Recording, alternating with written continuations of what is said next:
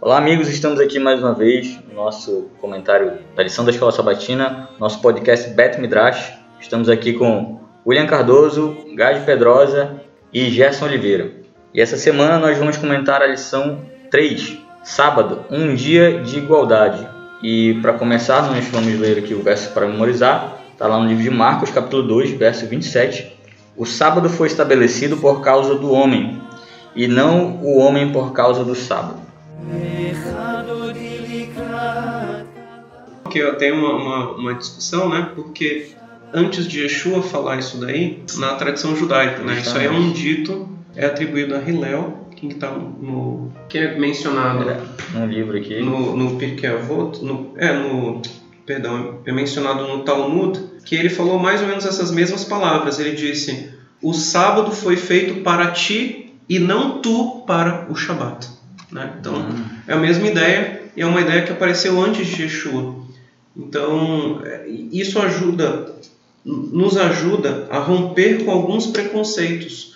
Nós- há Muitas vezes a gente encara o Shabat como sendo uma coisa que só os adventistas entendem, mas os judeus têm muita coisa que eles entendem a respeito do Shabat e que valia a pena a gente pesquisar e, e analisar também, que é muito congruente com que aquilo, com aquilo que a gente diz. Mas como a gente tem a imagem a respeito do judaísmo, que o judaísmo de hoje é exatamente o tipo de fariseu com o qual Yeshua discutia no primeiro século, a gente não para para escutar. Inclusive, tu falou um negócio bacana que lá no Instagram da, da BBT tem um- uns artigos que nós publicamos Dr. Jacques Tucan sobre o sábado. E o título do artigo é O que os adventistas poderiam aprender com os judeus sobre o sábado. Muito legal. Pesquisa lá no Instagram da Beth Benegro, você vai encontrar esses artigos lá. Eu queria, antes de a gente propriamente começar no comentário da lição, fazer aqui uma lembrança sobre o projeto Maná, já que nós vamos falar daqui a pouco sobre o Maná. O projeto Maná é um esforço da Igreja Adventista na América do Sul para alcançar o maior número de pessoas de todas as idades com a lição da escola sabatina e motivá-las a estudar cada dia. A Igreja Adventista na América do Sul fará um multirão de assinaturas da lição da escola sabatina. Então, nós motivamos aqui a você incentivar a sua igreja, a sua congregação, a sua comunidade a fazer a assinatura da lição da escola sabatina. Se você acessar o site projetomaná.cpb.com.br, lá você vai encontrar o calendário em que as uniões farão esse multirão de assinaturas. Aqui a nossa união é a UNOB, a União Noroeste Brasileira, que abrange os, os estados do Acre, Amazonas, Rondônia e Roraima. Será no dia 22 de setembro. Então motive e incentive a sua congregação para participar desse movimento, desse multirão de assinaturas da lição da Escola Sabatina. Achei aqui a, a citação.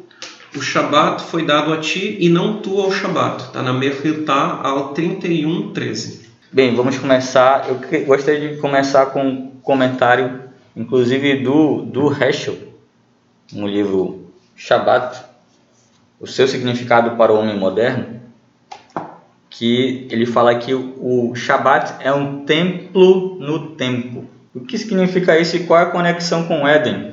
Eu acho que o é que a gente deixa o comentário profundamente teológico para o Rocha William e para o Gerson. Eu queria fazer uma abordagem é, Sociológica? é, e um, um pouco mais até filosófica, né? Porque na filosofia, mas não tão teológica, assim, que aí o Rocha vai É por isso que eu te trouxe, cara. Bom, é, eu estava pensando nisso quando eu estava fazendo uma revisão de textos e aí eu estava lembrando de umas de um conceito, são conceitos assim, se você prestar bastante atenção, quem estuda filosofia, história e antropologia, especialmente, é, são conceitos muito básicos. Não existe outro ser humano que consiga, outro animal que consiga pensar o tempo ou consiga pensar o mundo, a existência como os seres humanos pensam. Então o tempo é uma construção intelectual humana. Os outros animais vivem no tempo. Então eles sabem, instintivamente a natureza motiva eles a se moverem ciclicamente, de acordo com as estações, e, e procriar e crescer e morrer, etc. Mas só quem consegue pensar na abstração do tempo, obviamente, são os seres humanos. E a partir de uma determinada idade também. isso, Se você e- tentar explicar o tempo para uma criança é muito complicado. muito complicado. Porque Até para os ele adultos. requer um nível de raciocínio que não é simples. Até para os adultos, o Santo Agostinho diz isso, né? É, ele tem um tratado que ele escreve sobre o tempo, e aí eu, Confissões. eu acho que é Confissões, né? É.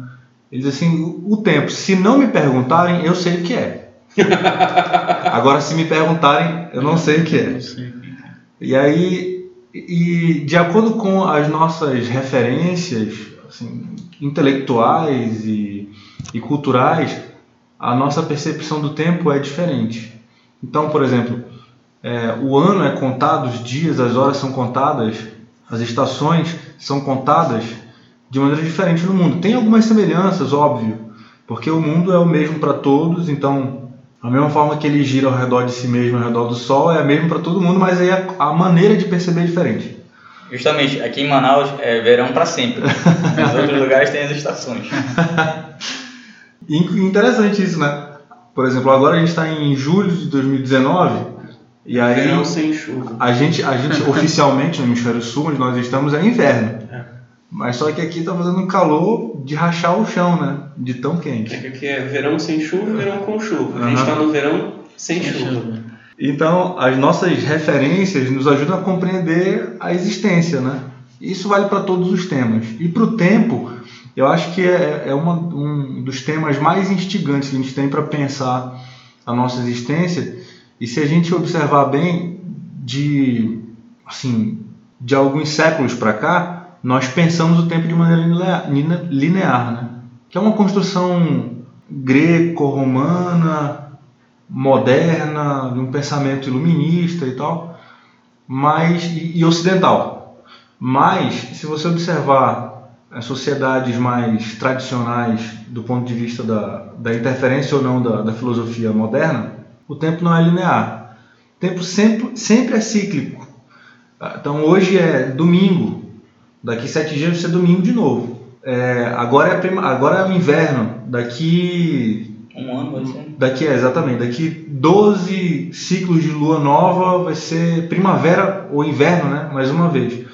Então, o tempo é cíclico. E aí, do ponto de vista do judaísmo, Tanto que a palavra hebraica para Anashaná, que significa repetição. repetição, né? Do ponto de vista do judaísmo, ele não é um ciclo como uma um círculo mesmo, ele é um ciclo, mas ele é espiral, né? Isso é interessante porque São outros, outros personagens, mas com os mesmos eventos. Exato. E aí, é por isso que Salomão diz assim, não, não existe nada novo debaixo do céu. Porque as coisas vão acontecer de maneira cíclica com outros personagens e tal. Daí quando a gente, eh, obviamente, a gente vai ver algumas influências da filosofia moderna hoje, como por exemplo, principalmente o Nietzsche, e a gente não está não tô fazendo que nenhum ódio ao Nietzsche, é só como uma referência importantíssima para a gente compreender como é que o mundo funciona hoje, né? Porque o Nietzsche é provavelmente um dos do- das maiores referências intelectuais na filosofia que acaba se desdobrando em, em termos culturais, né? No mundo ocidental. Então, o Nietzsche tem uma proposta no livro Gaia Ciência que ele diz assim, provavelmente vamos pensar aqui que tudo que acontece no mundo é cíclico. Então, que a gente vive agora, quem sabe e possivelmente a gente vai voltar a viver mais uma vez e inúmeras vezes e tal. E essa provocação serviu para que as pessoas pensassem que a vida é ela tem que ser vivida com o máximo de alegria possível, com o máximo de prazer possível, porque a gente não sabe como é que vai ser após a vida e como é e se de repente essa ideia do Nietzsche de a, ma- a maneira que nós vivemos agora vai se repetir, então se ela vai se repetir eu tenho que viver prazerosamente, porque se eu estou vivendo e estou sofrendo, se eu viver mais uma vez eu vou sofrer. Então a gente pensa hoje no mundo moderno, as pessoas são totalmente, assim, boa parte das pessoas, né? Hedonistas. Exatamente, elas estão preocupadas em, em viver o mundo de maneira prazerosa, mas um, um prazer no sentido corporal mesmo, né? É, muitas vezes é momentâneo e tal, esvaziado de significado. Bem, mas por que, que isso é tão importante, né? Porque a, esse esse contexto que a gente vive a partir das grandes revoluções de pensamento, revoluções técnicas, é, fez com que nós percebêssemos a passagem do tempo muito mais rápido. Então, a nossa vida é acelerada, porque a gente consegue fazer, por exemplo, a gente tem, se você, você já deve ter conversado com alguém a respeito disso. Quando você vai para um lugar no interior, por exemplo, nas, nas zonas rurais, o tempo parece que passa mais lento. Porque para você se deslocar de um lugar para o outro demora mais. Para você fazer uma atividade sem instrumentos, como de repente liquidificador, um carro, uma motocicleta, uma televisão, um celular, para você fazer qualquer coisa sem uma máquina demora mais. Então, e nos lugares urbanos você tem máquinas, você tem transportes, você vai de um lugar para outro muito mais rápido, você consegue fazer mais de uma atividade ao mesmo tempo. Por exemplo, você está, às vezes, se deslocando de um lugar para outro, você está mexendo no celular e você está entretido, né? Daqui a pouco você chega no seu destino e você conseguiu conversar com muitas pessoas, ler alguma coisa, é, combinar algum encontro, enfim. Então a sua vida tem uma, um aspecto, uma sensação de que acontece muito mais rápido. E aí, e, e essa que é a grande marca da modernidade, né? Parece que o tempo passa mais rápido passa mais rápido, é super acelerado, porque a gente consegue fazer mais coisas ao mesmo tempo, né? E aí é, a gente acaba não aproveitando as, as experiências, né? Porque a gente divide a atenção em várias coisas. Então nossa atenção é fragmentada. Chega um momento que isso, isso acaba fugindo da, da nossa capacidade de compreensão, né? Então a gente não consegue sintetizar os sentimentos, as emoções, porque a gente está dividido em várias coisas. Está disperso. Está disperso. E o, o sábado tem esse aspecto, né? Nessa época que a gente está vivendo agora. De juntar as coisas. De, a gente consegue, pá, não, peraí. Nesse dia aqui, nesse período, eu vou parar, vou refletir, vou pensar de outra forma. Então, na correria do dia a dia, dos outros dias que não são o sábado, eu não consigo fazer isso, mas agora eu vou conseguir. Na verdade, o sábado tem esse potencial, né? Que é, é como que se ele, fosse ele uma... pode ser assim ou não. Depende da maneira como você encara o Shabat, né? É, Se você não, não tem uma boa rotina para o Shabat, o Shabat ele pode se tornar como qualquer outro dia da semana. então, ah, então sábado... Mesmo, se, mesmo você dizendo que guarda o Shabat, mas se você, por exemplo, vem ao templo e se entretém com um monte de atividades, como você estava falando, se entretém com um monte de coisa ao mesmo tempo, e vem para o templo, mas continua, enquanto está aqui, é, conversando em rede social é- e querendo acompanhar isso Essa e é a aquilo. diferença do lembrar e o guardar. Né? Pois é, e, e assim, é, por exemplo, avançando um pouco aqui no- no- na nossa discussão futura, mas o Shabat, ele implica em você poder fazer algumas coisas. Essa semana foi discutido a respeito de você poder curar no Shabat, você poder salvar no Shabat. Mas aí existe o risco de você é, levar uma vida do dia a dia de maneira tão hedonista, como o Gad está colocando, que chega o Shabat e você quer compensar tudo isso que você não guardou durante a semana. E você quer fazer tudo no Shabat. E aí o Shabat ele não se torna o dia que ele deveria ser. Bom, é, não, eu tava só para amarrar aqui esse, esse comentário que eu, como eu havia proposto, né? É que o sábado ele tem essa capacidade de fazer a gente abstrair de maneira diferente. Então, o sábado é ele tem um ele tem uma aura diferente porque ele não é um dia igual. A gente vive ele de maneira diferente. E isso é muito importante, né? Porque a gente consegue nesse dia a gente pensa diferente, a gente se movimenta de maneira diferente. Porque a gente sabe que esse dia é diferente. Se o mundo vive mergulhado em tantas preocupações, que são preocupações até físicas, né, é, materiais, etc., o sábado ele tem um aspecto de, de a gente conseguir, é, tem, pelo menos tentar resolver essas preocupações. Né? A gente consegue abstrair, dizer, não, peraí, essas preocupações agora não, não é um dia para eu me preocupar desse jeito. Isso é importante, né? E isso faz muito sentido porque é, quando você vê é, algumas. Eu lembro que há algum tempo atrás diziam que as doenças, a doença do século era o estresse. Que há, há mais ou menos uns, passado. uns 10 anos atrás, né? Sim. E aí, atualmente, a doença é a depressão Depressão. e a ansiedade. E tudo isso tem a ver com a maneira que nós, é, que nós, nós tratamos o uso do tempo. Por exemplo, o estresse. A gente está trabalhando demais, a gente não tem tempo para descansar. Depressão. Nós estamos, nós não conseguimos é, resolver os problemas que a gente teve no passado. Ansiedade. A gente está preocupado com, com o futuro. Então, é é o nosso deslocamento através do tempo que está fazendo a gente ficar doente. Isso é impressionante. Como o sábado tem a capacidade de nos ajudar a resolver esses problemas.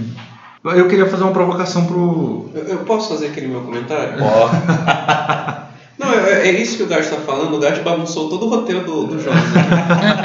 Mas isso que o Gart está falando Desculpa, tem, tem muito a ver com é, é, a maneira como o Shabat é tratado na tradição judaica. Né? A gente canta na nossa.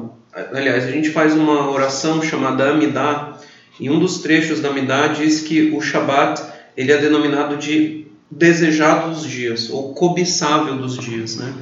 E a gente tratou na semana passada de que a chave para você manter uma conexão com Deus é o não cobiçar, é o não desejar.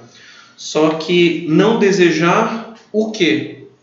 Então, existem coisas que você não pode desejar, que é o bem do próximo, o bem no sentido de a propriedade, né? as coisas do próximo, os direitos que são do próximo, você não pode é, alienar o próximo, você não pode ignorar a questão de que ele é alguém que também tem tantos direitos quanto você. Né? Então, o, você não pode romper com esse senso de alteridade, que você não está sozinho no mundo, que existem outras pessoas e essas pessoas elas também são sujeitos de direito tanto quanto você. Então, é, isso tem a ver com o, o não cobiçar. Mas o Shabat, ele é um dia que você pode desejá-lo. Porque as coisas que se almejam no Shabat são coisas boas. Se nós formos relembrar do jardim, por exemplo, no jardim Deus colocou árvores desejáveis. Então, se as árvores eram desejáveis, então o desejar não é errado. O problema é o que você deseja. Se você deseja de acordo com a lei de Deus, esse é um desejo positivo. E o Shabat ele tem a capacidade de te colocar no desejo daquilo que é positivo. É interessante que se você for observar dos mandamentos, isso era até uma coisa que a gente estava discutindo agora nos bastidores, é, o Shabat ele tem uma semelhança com o décimo mandamento, no sentido de que ambos trazem uma lista de, de seres, que é o animal, a mulher, o servo, etc. Né? Tanto no Shabat quanto no, no, no décimo mandamento, são enumerados esses seres. No décimo mandamento, eu tenho uma enumeração para te dizer: olha, você não pode desejar aquilo que é do próximo em relação a todos esses seres. Porque você, com isso, estaria ignorando essa ideia de que o outro é um sujeito de direito e que você deve respeitar o direito do outro. Por outro lado, o Shabat ele vai enumerar os mesmos seres, ou semelhante, né? Ele vai dizer o teu filho, tua filha, teu servo, tua serva, teu animal, etc. E ele vai dizer: respeite o direito desses entes que foram criados. Esse é o objetivo do Shabat. Se você quer observar o Shabat, você tem que compreender a, a, o fato de que você não está sozinho no mundo, de que existem outros seres que foram igualmente criados pelo mesmo Deus e eles são importantes e que é seu papel respeitar o fato de que existem esses outros seres. E assim como você, esses outros seres, eles também têm o seu grau de liberdade. Eles também, de uma maneira ou de outra, eles são mais ou menos livres, mas de alguma forma todos eles são livres. Todos foram criados livres. E você precisa respeitar essa liberdade que se encontra nesses outros seres. Né? E aí você ia falar sobre a questão do. Que, É, que, que tu perguntou desde o começo, né? A questão do sábado em agora relação, voltando. né? em relação, em relação ao Éden, o, o Heschel, né? Mencionasse do templo no tempo. Mas Ele é- quem, quem é o Reis? é um filósofo judeu já falecido, né, desse século 20. E ele diz assim, né, o sétimo dia é o palácio no tempo, né, especificamente o que está escrito lá no, no, no, livro, né, é o, o Shabbat. Shabbat. E isso é interessante, tem uma citação, semana passada eu estava estudando para a lição e eu me lembro que eu achei num, num comentário de, do, da Rabad, que é um grupo judaico ortodoxo, né, e ele, ele falava assim, né, que Deus, ele, isso é uma citação famosa, mas ele colocou lá assim, é, estou, estou parafraseando porque eu não lembro direito, mas era que Deus ele cria o remédio antes da doença, né? E que isso está escrito no Talmud. É, só que aí eu, eu tentei achar o, o, a passagem, qual que é do Talmud, não achei porque eu perdi essa citação, não lembro onde é que eu li, mas li semana passada no, quando eu estava estudando. Isso é interessante porque então o Shabat exatamente ele é a, uma espécie de cura ou de remédio antes da doença. Qual é a doença? A doença é a é, efemeridade. Então é efemeridade do tempo. Né? Então o, te, o, tempo se torna efêmero, ele se torna é, volátil, né? Só que, é, por quê? Por causa do pecado, mas antes que isso aconteça, então Deus já deu o Shabat, que é um pedacinho da eternidade, como uma forma de gerar esperança e de conexão com Deus, para que nós então é, possamos apreciar a eternidade e então a, a, um pedaço dela, né? E assim almejar a eternidade é, na sua plenitude quando ela virá através da redenção final. Então, é, é, o Shabat, então, nesse caso, ele deveria ser para nós o nosso Éden sem Éden. Então, já que nós estamos fora do Éden, o Shabat ele é o Éden sem Éden. E o, interessante é que nós temos a capacidade de criar monumentos que nos lembram de histórias do passado, né? Todos esses monumentos que compõem, por exemplo, a história aqui de Manaus, a história de Porto Alegre, São Paulo, ou os monumentos que compõem a cidade é, de Brasília, né? Então, ou de Curitiba, então, é, é, e tantos outros lugares do mundo todo. Então, esses monumentos, a, a Torre Eiffel, a, a Estátua da Liberdade, os, os museus, né? É, também. Então, todos esses monumentos que nós criamos, eles têm a capacidade de nos lembrar de histórias do passado, inclusive a nossa própria casa, que quem sabe foi construída por alguém da nossa família, ou na época que nós presenciamos a construção. Então, da, e esses monumentos, então, eles falam das nossas grandezas e do, e do nosso poder. Eles nos, eles nos impressionam com a sua beleza e a engenharia deles. Como eu disse, né, catedrais, estátuas, obras de arte, também prédios, etc. Mas todas essas coisas, elas são passíveis de destruição. Elas podem ser destruídas. Que Por exemplo, o que aconteceu com a catedral de Notre Dame há alguns meses, né? Sim, sim, Pegou sim. fogo sim. e aí a história de 800, 900 anos da humanidade. Sim, é, eu da ia, civilização. a, a citação de exemplo que eu ia dar era, por exemplo, em relação às sete maravilhas do mundo antigo. Ah, sim. Por exemplo, o, Colo, o Colosso de Rhodes, ele não existe mais, né? Ninguém sabe como é, como que é, a não ser pelas descrições dos historiadores antigos, né? O- os jardins suspensos da Babilônia, né? Não única se que sabe. existe é o- são as pirâmides do Egito. Essa- exatamente. Então, é, é, então quase é, é, o farol de Alexandria, então todas essas coisas que são grandes monumentos e que maravilhou o mundo no passado foram destruídos porque vem um conquistador, a, a biblioteca de Alexandria. Então, é, é, o conquistador ele chega e ele destrói aquele monumento que representa a, a grandeza e o poder do rei ou do soberano daquele local ou, da- ou do povo daquela cidade. Mas isso é, e o interessante nisso é que de todas essas coisas que então são passíveis de destruição, é, é a grandeza do Shabat, é, ou a grandeza de Deus aqui, é que ele criou um monumento indestrutível, imperecível, inviolável e eterno enquanto a história continuar. Enquanto existir história, né, até que essa história chegue ao seu fim, o Shabat ele permanece no tempo. Ele é um monumento criado por Deus que não é material e que ninguém pode destruir, que ninguém pode violá-lo. A única coisa que nós podemos fazer é não guardá-lo, não, não celebrá-lo como ele deveria ser celebrado. E é o que de fato a gente faz. Então, o Shabat, que é, então, por, por assim dizer, um monumento divino no tempo, né? ou de tempo, né? É, e no tempo, né? Então, é, essa que é, a, acho que é a ideia da, da conexão entre o Shabat e o Éden. É um, é o Shabat, ele promove a mesma, é, a mesma emoção, o mesmo sentimento, o mesmo, é, como diz, a feeling aí do, do, do, do, do Éden, só que sem sem o Éden, sem algo físico, mas através de, um, de uma instituição temporal e que dura até hoje. Tem uma, uma curiosidade, né? É, um comentário que eu acho que é um comentário que o, o Rabino Abraham Joshua Heschel fala nesse, nesse mesmo segmento que você está aí. É a mesma coisa que você está dizendo, só que um pouquinho a mais. Ou talvez seja só uma outra perna disso que você está dizendo. O- os seres humanos constroem espaços, tem- é, no templos, espaço. templos no espaço. Uhum. Ou seja, altares no espaço, etc. Mas O isso. o, o, o Deus hebreu disse não.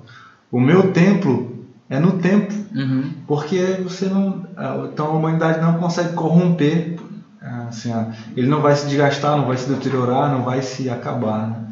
Isso é interessante e, e importantíssimo, né? Porque Uhum. isso dá, dá um pouco do caráter do Deus do sábado. Sim. E não, e o interessante também é o fato de que esse é o, o tempo é a, a, cara- a- é a- não sei se chama de característica, mas mas assim é o elemento que a gente mais tem como uma forma mais palpável de compreensão de quem é Deus. Porque é através, enquanto que no mundo antigo, né, era através de, de construções materiais, de deuses, de imagens, né, que eles tinham uma- um relacionamento com os- o Deus deles. Então, a forma como o Deus da Bíblia se apresenta não é através de coisas materiais, mas através do tempo. E o tempo é aquilo que a gente não destrói, que nós não temos controle. É que nos sempre uma relação né? histórica, né? É, exatamente. E e aí que Então, quando ele vai salvar o povo, ele diz: Olha, eu estou fazendo isso por causa do relacionamento que eu tive com Abraão, Isaac e Jacó. Então, você tem que lembrar dessa história e se alinhar com o pensamento desses mesmos personagens do passado para ter alguma perspectiva para o futuro. Uhum.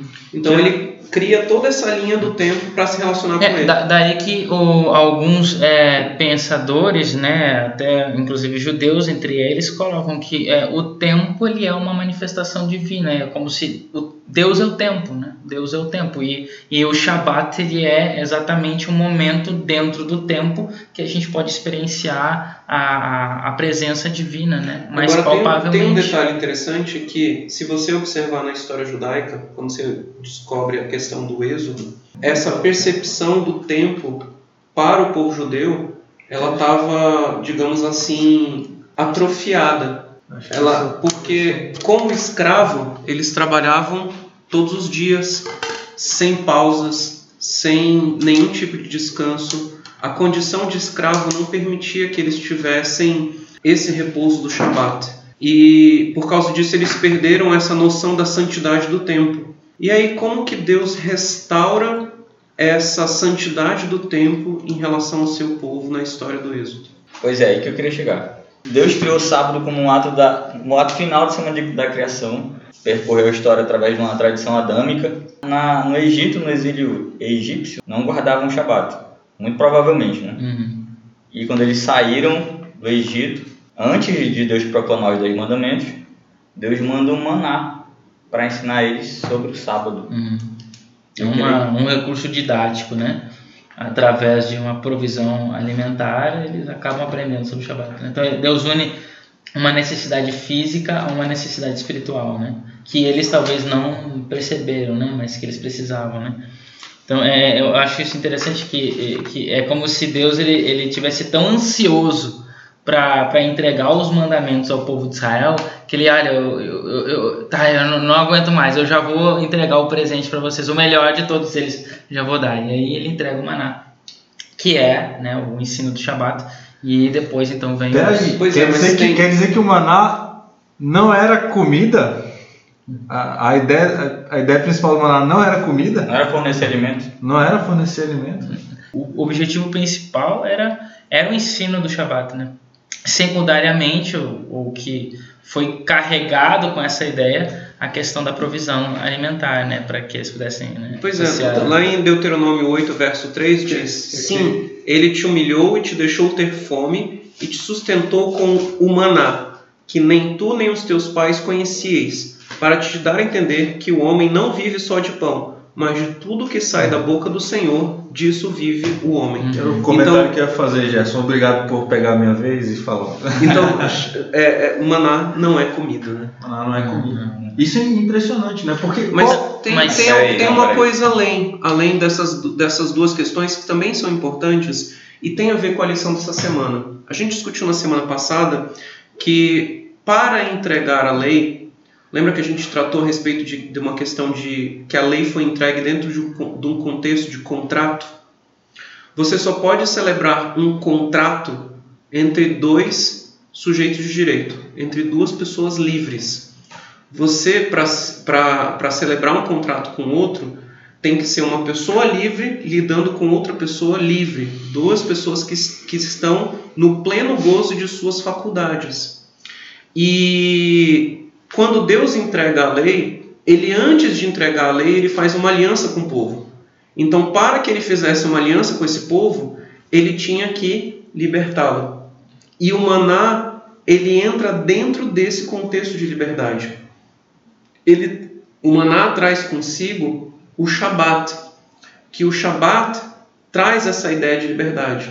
De novo, o escravo, ele trabalha todos os dias sem parar. Ele não tem o privilégio do descanso.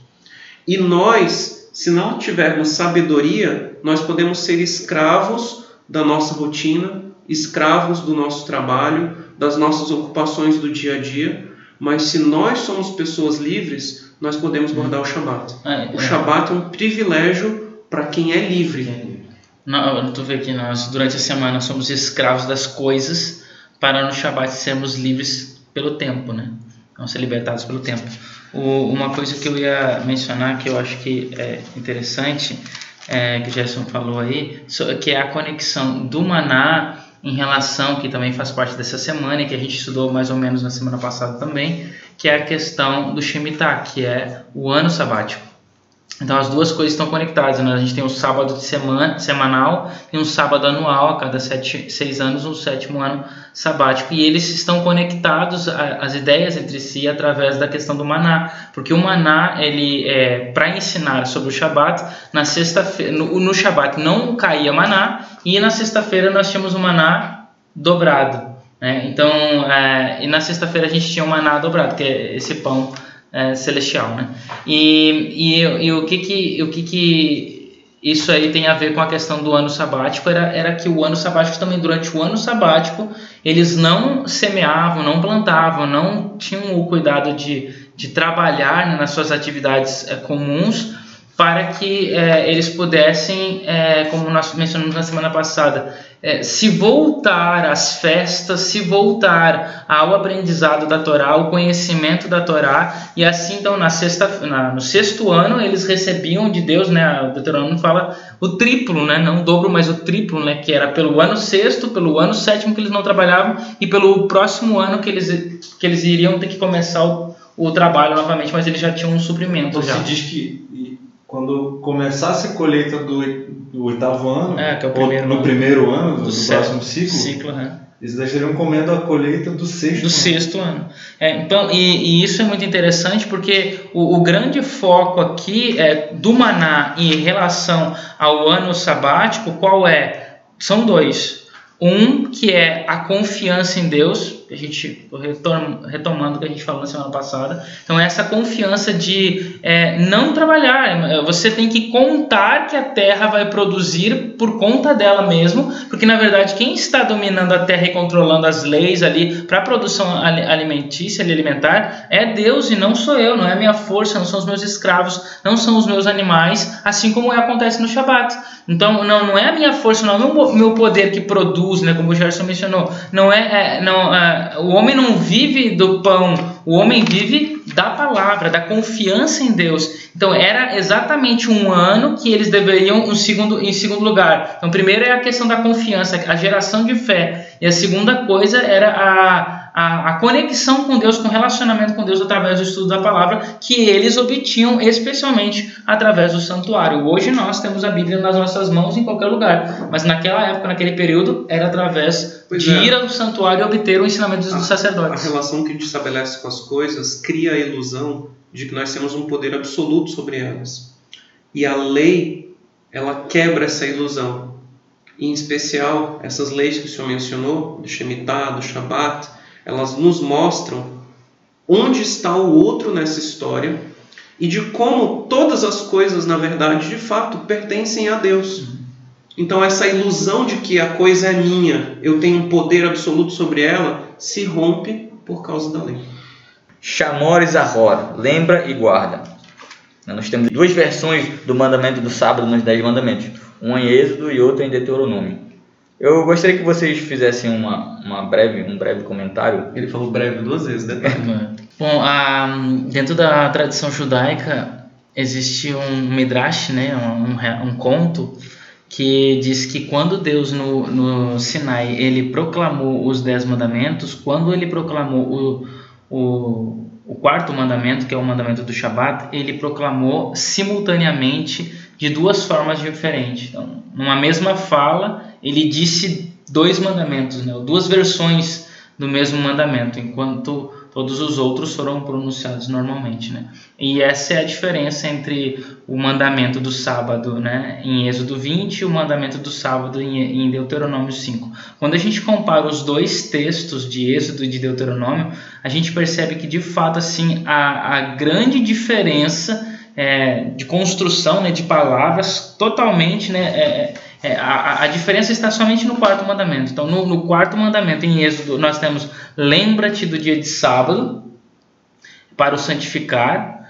E aí, enquanto que no, é, no livro de Deuteronômio, no capítulo 5, nós temos guarda o dia de sábado, né? guardar o dia de sábado.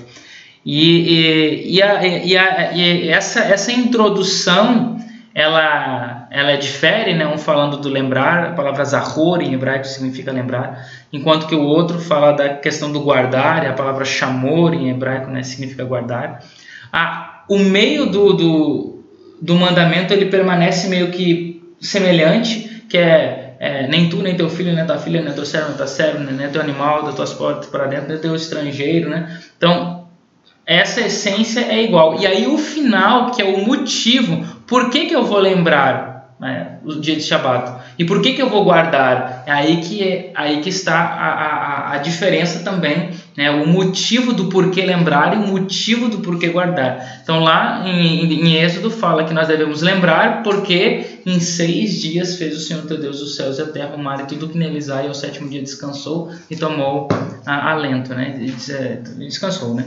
Enquanto que no, no livro de Deuteronômio, no capítulo 5, no final fala então por quê? Porque o Senhor teu Deus te tirou da terra do Egito, da casa da servidão. Então, essas duas perspectivas são essas as duas perspectivas do Shabat. O Shabat é um dia de lembrar, por causa que ele, é, ele representa a lembrança da criação, mas ele também é um dia de guardar, guardar por causa que ele representa a, a, a, redenção, né? a salvação do Egito. Né? Então, essas duas perspectivas. Né? Isso então, em Deuteronômio 15 tem um outro detalhe. Né? Depois que ele traz a enumeração dessas pessoas, ele acrescenta, antes de dar essa, esse motivo, essa justificativa, ele diz assim: para que o teu servo e a tua serva descansem como tu. Uhum. Que é um detalhe que não está no dia de Êxodo 20. Né? Uhum.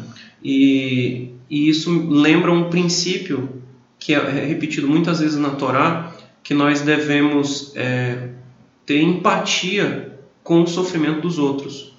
E Deus nos ensina a ter essa empatia, muitas vezes nos fazendo passar por aquilo que o outro também passou. Inclusive, o próprio Deus, para nos salvar, ele faz isso. Então, Deus podia simplesmente é, criar algum argumento dentro da sua lei para nos salvar. Mas como que ele nos salvou? Ele salvou-nos se tornando um de nós. Então ele passa por essa mesma experiência que nós passamos, vence o pecado e nos provê a salvação. Então, quando ele vai nos julgar, ele não nos julga com a severidade de Deus, mas ele nos julga sabendo a nossa substância, sabendo que somos pó. Por quê? Porque ele também passou por isso. Então ele pede que nós vejamos as coisas nessa dimensão também. Então, quando você lida com o próximo, tudo que você observa em relação ao próximo, você tem que pensar que o seu antepassado já teve na mesma condição, que você já foi sujeito aos, às mesmas vicissitudes que ele foi sujeito, ou pode ser sujeito, né? Sim. Então você às vezes é, é muito severo com alguém que tem algum problema é, com, com algum aspecto da lei. Por exemplo, o sujeito que trabalha demais e por causa disso ele não consegue observar o Shabat. E aí, ao invés de ajudar essa pessoa provendo, sei lá, um emprego, um alimento para que ela possa voltar a guardar o Shabat, você é severo com ela, é, reprimindo, criticando o fato de que aquela pessoa não está guardando a lei, né? quando você deveria ter empatia, porque e se acontecesse com você? E isso não vale só para o mandamento do Shabat, né? Vale para é um princípio, né? É um princípio. Vale para todos os outros mandamentos. Agora, olha só, é, esses dois verbos são importantes a gente pensar sobre eles, né? É, o primeiro verbo, que é o verbo lembrar, é por que lembrar, né? Então, isso é interessante porque, assim, é, a, a Bíblia, ela começa falando sobre criação e ela termina falando no livro de Apocalipse sobre criação. A gente já viu isso até na, na lição de Apocalipse, né? Então, a, a essência das Escrituras e a grande reivindicação divina é o, o reconhecimento dele como criador e a, a compreensão né, de, de que ele é o criador. E essa questão do, do Shabat e essa questão, desculpa, da Bíblia, é, é, da criação, é, existe um verbo que permeia a Bíblia em, em relação a isso, né, em relação a quase é, um verbo com, comum das Escrituras é o verbo lembrar que está relacionado com a ideia de ouvir, também o verbo chamar, e está relacionado também com a ideia de fazer, que é o verbo assar. Então, esse verbo lembrar é um verbo recorrente, principalmente no Pentateuco, e, e porque, porque sempre Deus executa uma ação salvífica para o seu povo ou para algum personagem né, que, é, que é querido ali por Deus, e aí essa ação salvífica deve então lembrá-lo depois, né, que o tempo passar, é, é, é, aquele, aquela pessoa ele deve lembrar daquilo que Deus fez. Então deve lembrar daquela, daquele momento. E, e, o interessante é que quando a Bíblia então fala que nós devemos lembrar do Shabat, o que, que o Shabat nos lembra? Ele nos lembra do passado absoluto, da lembrança de todas.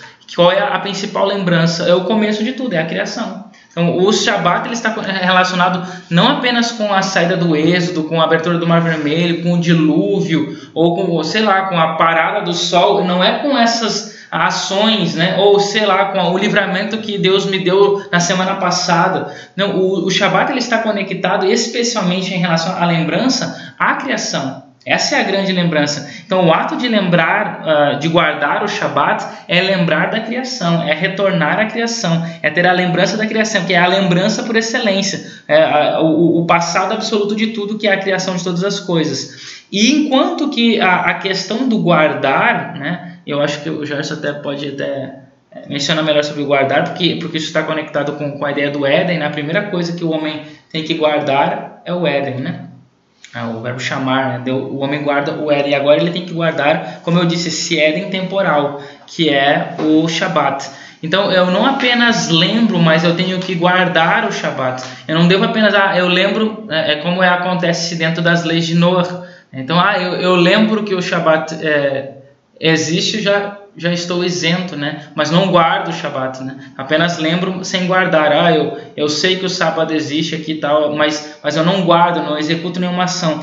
E, e o grande detalhe, né, que o, o para que que essa ação de guardar ela, ela deve ser feita, né? ela deve ser realizada. O que, que é essa ação de guardar? Pois a ação de guardar, que tem a ver com a, com a salvação, que a gente falou ali de, de Deuteronômio 5, né? Então vai guardar, por quê? Porque Deus salvou. A ação de guardar está relacionada com a, com a redenção, com a salvação, mas isso também é criação, que a gente chama de recriação, e que é exatamente isso que Yeshua fazia. Quando Yeshua ele curava uma pessoa, ele, ele colocava aquela pessoa na condição na qual que ela nunca esteve ou que ela deveria nascer para, né? É, daquele jeito, ou seja, ele, é, ele restaurava a pessoa a, a, ao formato mais próximo da imagem de Deus ele trazia ela para como ela deveria ser, para como Dava ela, ela deveria vista ao cego. Exatamente. Então, ou seja, o, que, o, o, ato de salvar é recriar, é, é voltar a, ao princípio. é, que era antes do pecado. Né? Então, esse é o grande ponto do Shabat, porque quando se trabalha no Shabat, né, que, que na verdade aí a gente pode Ou seja, até quando Yeshua promovia uma cura, ele estava promovendo a essência do Shabat Aham. e não aquilo que a gente via superficialmente. Exatamente. O que eu ia dizer é, nós temos duas palavras hebraicas para trabalho.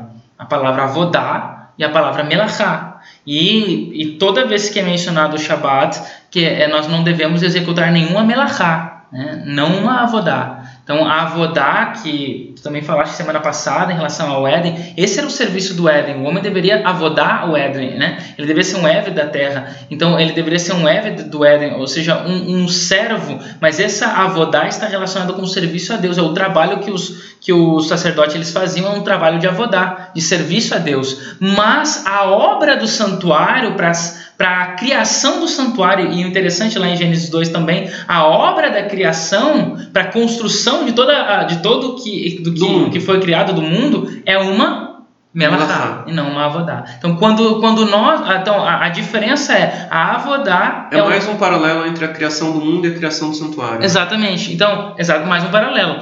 Então, é, é, a diferença é que a avodá é um serviço que eu faço para Deus, em honra a Deus, em honra a, a alguém que não é para mim mesmo. Enquanto que a melahá é um serviço que eu faço para mim mesmo, é um serviço criativo, que envolve a criação, a, a, a invenção de alguma coisa, e que está relacionado tanto com o santuário quanto com Deus. É, é, que cria coisas, né? É, é, é, ino- inova coisas, né?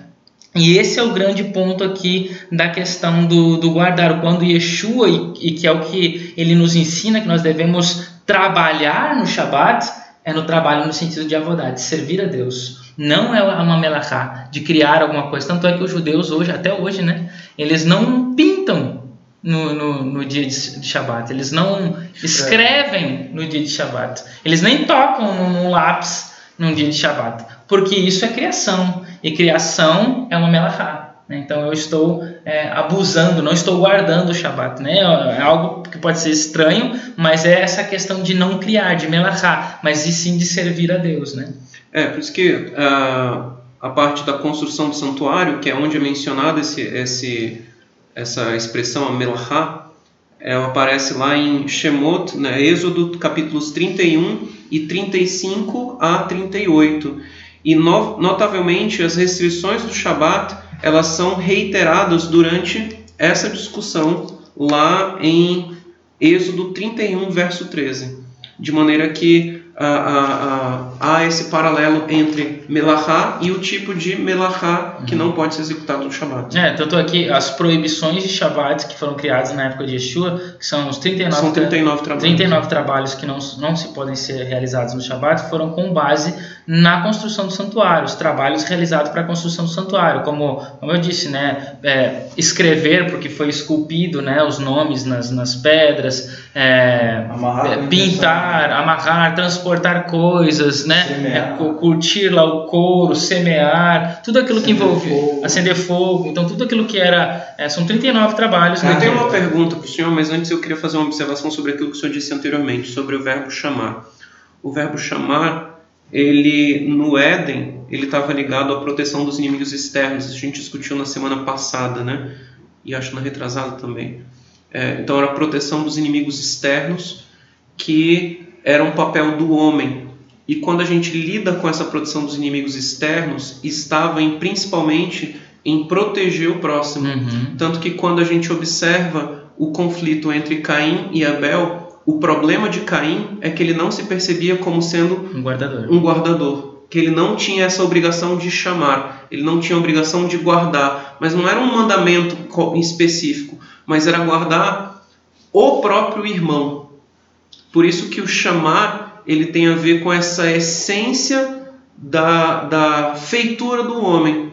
Como parte do objetivo de ter sido criado um homem, está a obrigação de cuidar do outro. Uhum. E isso vai implicar no que é dito a respeito do Shabat. Por que chamar o Shabat? Por que guardar o Shabat? Porque o que Deus fez em relação a nós, Ele nos guardou. Uhum. Nós éramos escravos, nós não tínhamos a menor condição de sair daquela situação, e inclusive nós fomos colocados naquela condição de forma injusta. Porque os escravos, eles eram obtidos por meio de guerras ou dívidas. E nós não entramos no Egito por meio de guerra ou dívida. O, o, o povo de Israel entrou no Egito por, como convidados, né? E depois essa relação mudou, ou seja, a escravidão sobre o povo de Israel era totalmente legítima, mas eles não tinham a menor condição de sair daquela, daquela situação. E aí o que, que Deus faz em relação ao povo de Israel? Tira para a liberdade eterna, né? Tira o povo de Israel e leva para uma terra que manda leite e mel. Então o que Deus faz em relação ao povo de Israel? Ele o guarda. E por isso ele se tornou o Ezer, que é um outro verbo que a gente discutiu na, o verbo azar, né? O verbo que a gente discutiu também na semana retrasada e na semana passada. Deus faz isso em relação ao povo de Azar Israel. é o verbo O verbo ajudar, Ajudar. né? Que havia o Ezer, que é o ajudador. E por que Deus faz isso em relação em relação ao homem? Ele diz, ele lembra o homem da sua essência quando guarda o Shabat. E aí ele diz: guarde o Shabat, como eu guardei você, você também vai guardar o seu servo, a sua serva, o seu animal, o seu filho. Você vai fazer com que o seu filho, ah, perdão, você vai fazer com que o seu servo descanse como você. Por quê? Porque você vai lembrar do que eu fiz em seu favor. Você vai lembrar que você também já esteve numa condição em que você precisou de um guardador. Uhum. Você precisou de um chamor. E eu fui essa pessoa para você. E- Que é, é essa, a, desculpa, Rocha, só atravessando aqui, que essa é aquela relação que se faz com quando o, o fariseu pergunta a Yeshua quem é o próximo, né? E aí Yeshua cita brilhantemente a parábola do, do samaritano. Pois é, mas aí o que eu queria perguntar para o Rosh William em cima disso é que essa questão do, do chamar, ela retorna para a essência do Shabat. E aí o senhor discutiu a respeito das melachá. E dentre as melachá, você encontra, por exemplo, é, debulhar e encontra é, colher. Colher e debulhar. E Yeshua fez isso num dia de Shabat Hum, você encontra é, a proibição de, Você encontra diversas proibições, dentre elas até mesmo de curar uma pessoa, que foi o que Yeshua fez. Como que isso não transgride o Shabat? ah, então. E havia já alguma coisa a respeito disso no pensamento judaico? Se havia, por que, que houve tanta confusão na forma como Yeshua praticou isso aí? Pois é, é, dentro do Talmud, né, Tratado Yomar, página 85b, ela fala, fala sobre a questão do Pikuar Nefesh, que é o salvar de uma vida. Então, a, o Pikuar Nefesh ele é a preservação da vida humana que tem precedência sobre todos os outros mandamentos dentro do judaísmo. Então, ou seja, para que eu, eh, eu possa violar uma lei em favor de uma lei maior que é a vida. Né? Isso está baseado em Levítico capítulo 18, verso 5, que fala, né, portanto, guardareis os meus estatutos, né, os meus mandamentos. Se um homem fizer, o fizer, ele viverá por eles. Então, ou seja, eu tenho que executar um mandamento para que eu viva e não para que me cause a morte, para que me cause aflição. Os rabinos também acrescentam é que ele viverá por eles e não morrá, mo- morrerá, né, por eles, né? Como eu disse, isso está no Talmud Babilônico Yomar 85b. Então, a ideia do Pikuar Nefesh é exatamente o que Yeshua ele faz. Ele transgride um mandamento porque ele Entre aspas, é, entre né? aspas, né? Porque ele na verdade está ah, lutando em favor da vida. Ele mesmo fala, a gente leu na lição, Na verdade- se um animal cair, você não vai libertá-lo de lá, porque porque esse esse conhecimento, esse princípio do Pikuar Nefesh já era conhecido entre eles. Então, se mesmo um animal estiver morrendo, você vai ajudar, porque a vida até de um animal é, é superior ao mandamento, porque como a gente disse, tem que ajudar o animal, tem que ajudar o servo, a escrava, o, o, o, o estrangeiro, etc. E então, quanto mais então o ser humano. Então, e, e- e dentro da perspectiva de que Yeshua ele nos mostra, ah, é um cego, ele não vai morrer por causa disso. Mas isso é símbolo de morte, porque Deus não criou cegos. Pois é, era isso que eu ia Ou ele não criou o ser humano para ser cego. Por que, se já havia essa concepção dentro do judaísmo, por que, que ela foi tão emblemática na ação de Yeshua? O que, que houve na ação de Yeshua que a gente pode dizer que assim foi transgressor em relação a esse princípio? Eu, eu vou dizer como minha opinião, né?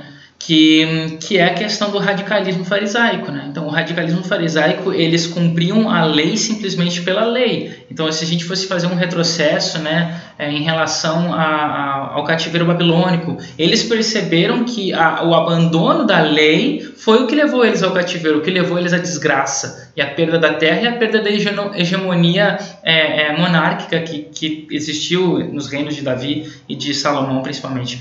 E, então agora eles, eles queriam ter todo o cuidado, que é a questão do que o porque a voto fala da cerca da lei, para não transgredir a lei de forma alguma, de maneira alguma. Então, é, é, é, é, com coisas né, básicas aí, detalhes, mas Yeshua ele mostra, olha, essas coisas elas acabam sendo irrelevantes, porque vocês estão sendo tão é, é, radicais na lei que acabam tendo menos favor com o próximo, né? E o que Yeshua mostra é isso. Ele, ele vem mostrar que é, a lei é importante, ele cumpriu a lei como ela deveria ser cumprida, mas ele não deixou de ajudar as pessoas e de mostrar né, é, é, o detalhe, né, que a gente já até já mencionou sobre isso, que é, ele tornou a lei dura. Porque é muito fácil é, é eu ficar em casa sem fazer nada. Você- Difícil eu ir até o próximo ajudá-lo. O problema com a lei, como ela era vista pelos principais no tempo de Yeshua, é que ela tornava os outros escravos.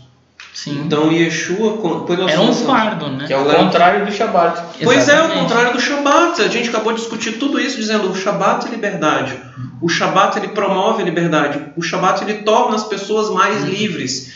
Então, como eu vou conceber uma maneira de lidar com o Shabat, de lidar com a lei, de maneira que as pessoas sofram e se tornem prisioneiras do mal do mundo?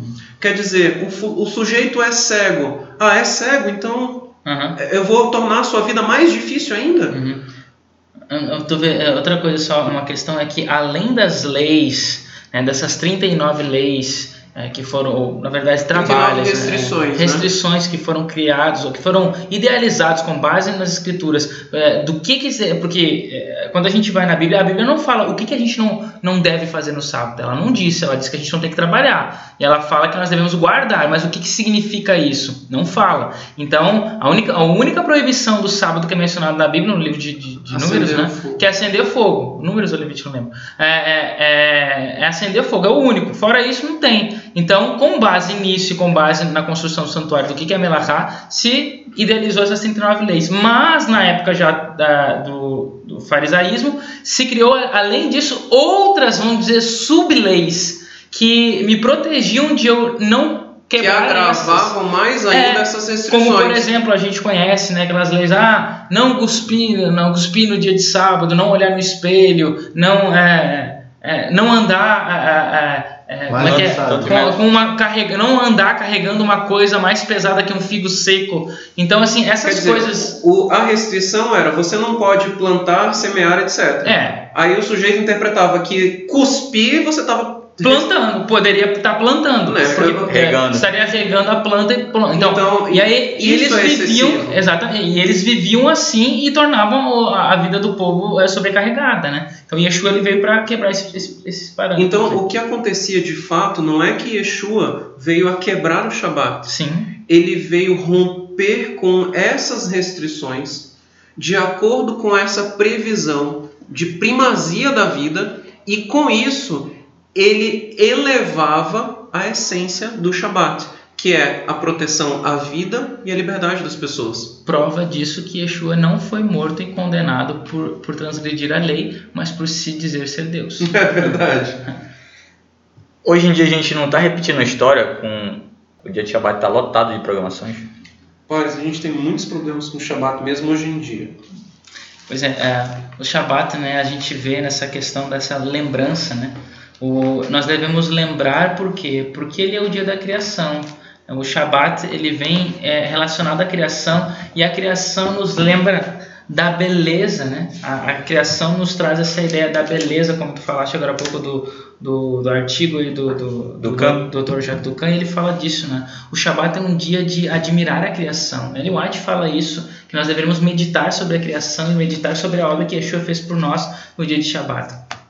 Inclusive, eu estava lendo um artigo da, do Rabado sobre uma rotina típica de Shabat judaico E eles falando que, por exemplo, as pessoas se direcionam para o serviço da sinagoga às nove da manhã e continuam lá até o meio-dia. Do meio-dia que elas vão para casa, como a, a, a refeição ela, ela é preparada de maneira mais tranquila, as bênçãos após a refeição são feitas de maneira mais tranquila do que durante a semana, ou seja, é por, é por volta de duas horas da tarde que as pessoas vão encerrar a refeição com as suas bênçãos, né?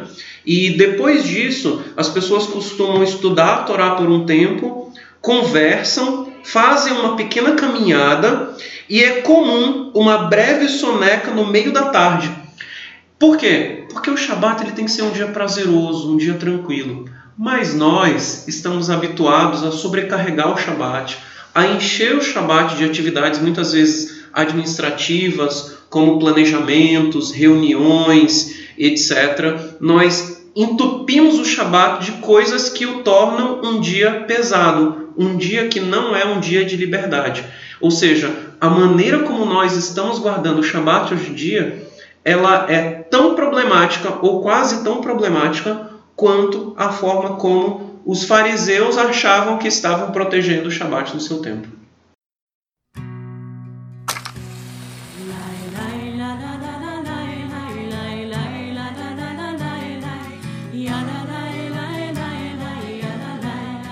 Na lição da escola sabatina, na comentário de auxílio do professor, ele faz um comentário sobre a Rabdalá, que é uma cerimônia que nós, aqui na Bet Benei, celebramos todo o final de Shabat. Queria que vocês comentassem um pouco sobre a Havdalah para nós finalizarmos aqui. Bom, eu, eu tenho aqui uma. Só vou levantar a bola e o Gerson domina no peito e faz aquele gol de bicicleta. O final do, do é, ele é celebrado com, com músicas, são músicas normalmente músicas alegres, e é celebrado com o acendimento de uma, uma vela que é trançada, então os pavios são trançados. Aí nós acendemos essa vela trançada, nós cheiramos uma, uma um conjunto de, de, de, especiarias que estão dentro de uma caixa muito enfeitada. E nós é, tomamos um suco de uva normalmente é de uva, pode ser outro suco, normalmente é o suco de uva, que tem mais, tem mais significado.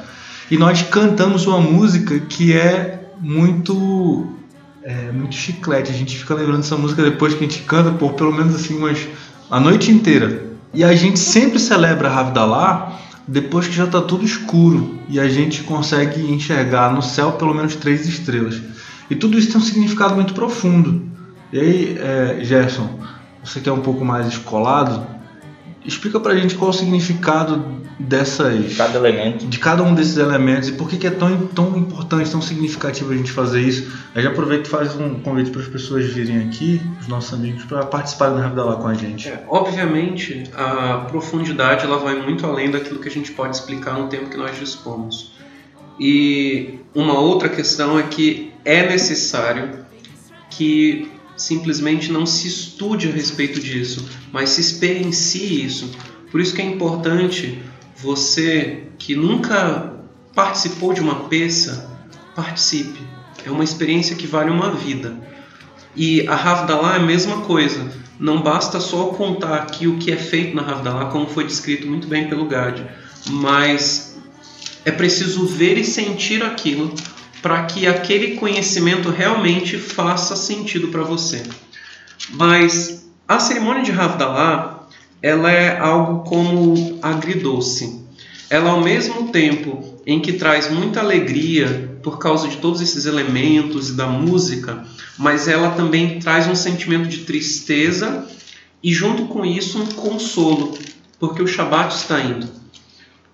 Quando o Shabat vai. O que, que significa literalmente a palavra Havdalah? Havdalah significa separação. Então, nós estamos separando o Shabat de outros dias de uma semana agora que vai começar. Né? E essa separação, ela é uma separação dolorosa. Por causa disso, nós precisamos de algumas coisas que vão nos relembrar e nos fortalecer com as coisas boas do Shabat, para que essa força que o Shabat nos concedeu ainda se mantenha durante a semana. O primeiro elemento que vem na celebração de Havdalah é o suco da uva, porque nós precisamos relembrar da doçura e da alegria do Shabat, que é o sentido de beber suco da uva, que é sempre sinônimo de festividade. Então, a Havdalah ela é uma celebração, é a celebração da partida, mas ela deixa um gosto para que nós possamos desfrutar novamente na próxima semana dessa mesma, dessa mesma alegria, a alegria do Shabat. Depois disso, nós temos os elementos que são cheirosos, as bessamim, as, as ervas. E no Shabat, nós temos uma provisão especial do Espírito de Deus que está conosco. E quando o Shabat termina, a tradição judaica entende que essa provisão especial do Espírito ela nos deixa, porque ela é especial para o Shabat. E quando ela nos deixa, nós sentimos um enfraquecer da nossa alma. Então, as ervas, elas nos fortalecem novamente, elas nos revigoram, elas nos lembram do, das coisas agradáveis e cheirosas do Shabat. E por isso, elas nos fortalecem para o próximo Shabat. O fogo, ele vai nos relembrar da luz do Shabat, da, daquela luz essencial criada por Deus no primeiro dia. A luz que é celebrada no Shabat, que ainda se encontra na Torá, a Torá que foi aberta no Shabat, que nós vimos essa Torá e que nós celebramos esse dia de luz abundante. Essa luz, ela vai-se com o Shabat, mas, novamente, nós podemos celebrá-la na próxima semana. E aí nós falamos durante a Havdalah que nós precisamos sempre reforçar esse significado do Shabat que o Shabat não é igual aos outros dias da semana, que ser do povo de Deus é, é, é importante, é diferente de ser de qualquer outro povo, de que Deus separa aquilo que é santo daquilo que é comum. E nós precisamos fazer esse exercício para que nós possamos alcançar a essência do Shabat. E aí nós temos mais uma coisa que é triste e ao mesmo tempo um consolo. Nós lembramos que o, a salvação ela viria num dia de Shabat. O Mashiach viria num dia de Shabat. E nós estamos esperando o segundo retorno do Mashiach, um retorno glorioso e que segundo tudo que nós vemos de evidência na Bíblia, esse retorno ocorreria num dia de Shabat. E os judeus aguardam a mesma coisa, que a vinda do Mashiach ocorrerá num dia de Shabat. E antes da vinda do Mashiach, as escrituras falam que virá o Eliarro, o Elias, Elias o profeta, anunciando a vinda do Mashiach.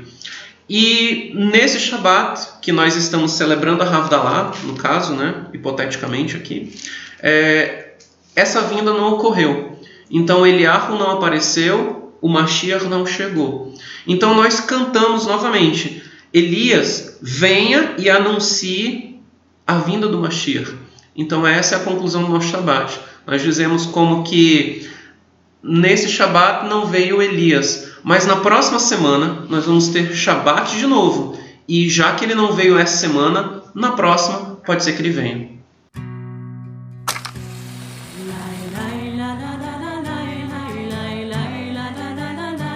Amigos, nós chegamos ao final do nosso podcast. É, esse tema é um tema muito gostoso de estudar. Nós a gente tinha muita coisa para falar, mas não deu tempo. nós precisávamos ver aqui a briga. A, a briga para a gente conseguir é, dizer, olha, a gente tem um tempo para. Não, tem um tempo limite para falar, porque na edição e tudo mais não vai caber tudo. Bom, e, e, que bom que isso aconteceu, né? Isso significa que o sábado é uma fonte inesgotável de conhecimento e de ensinamentos para nós. Nós estamos muito felizes de poder compartilhar esse momento. Eu estou aqui é, em, em uma alegria muito grande. E eu tenho certeza que essa alegria pode estar chegando a você nesse momento e nós fazemos um convite a você. É, participe conosco, se você está em Manaus, por exemplo, ou está em uma cidade que tem uma Bet Benei, visite a Bet Benei e participe de uma cerimônia de recebimento do Shabat e de uma cerimônia de despedida, de do, Shabat. despedida do Shabat. Se você não está próximo a uma Bet Benei, vá a uma congregação adventista. Tem o site Procure uma Igreja. .adventistas.org .adventistas.org Bem, nós estamos nos despedindo. Compartilhe esse podcast com seus amigos, com sua família, grupos de WhatsApp, etc. Nós estamos nas redes sociais com a, os users arroba BBT Manaus.